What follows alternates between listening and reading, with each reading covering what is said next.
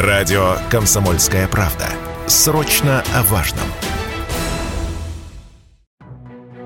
Первые сообщения об укусах клещей в этом году начали приходить из ряда российских регионов еще в конце марта. За месяц с небольшим таких сообщений со всей страны насчитывается уже свыше 12 тысяч, данные Роспотребнадзора. Теперь, с началом майских праздников, специалисты ждут, что цифра вырастет кратно. И напоминают, опасны не клещи сами по себе, а инфекции, которые они переносят. В первую очередь речь о боррелиозе и энцефалите. От последнего россияне все чаще прививаются. В этом году вакцину, по официальным данным, поставили уже полтора миллиона человек. Ну ну а мы напомним о том, как клещи попадают к нам на кожу и что это вообще за животные такие. Есть миф, что клещи прыгают на своих жертв с веток деревьев. Это не так. Как правило, они заползают с земли или с травинок, а на деревья вообще не забираются. Потому что клещи не насекомые, а паукообразные, объясняет автор YouTube-канала Tutor Online педагог Ирина.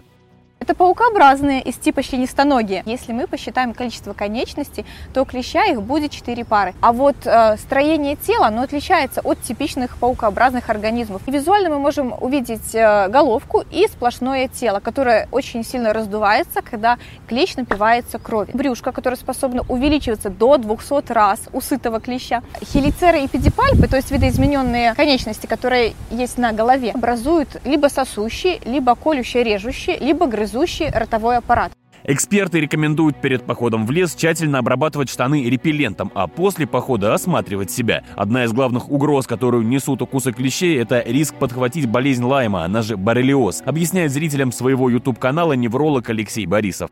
Стадия инфицирования, содержимое желудочно-кишечного тракта клеща после укуса может попасть в кровь, инфицируется организм человека, никаких проявлений еще нету. Инкубационный период занимает от 3 до 30 дней. После инкубационного периода выделяет стадию эритематозную, когда на месте укуса появляется кальцевидная эритема. Эритема – это покраснение кожи вокруг укуса клеща. Постепенно возбудитель распространяется дальше, эритема будет кальцевидной, то есть иногда данная стадия отсутствует и заболевание дебютирует сразу со стадии диссеминации. Это интоксикация, повышение может быть температуры, увеличение регионарных лимфоузлов, общая слабость, то есть такой общий интоксикационный синдром.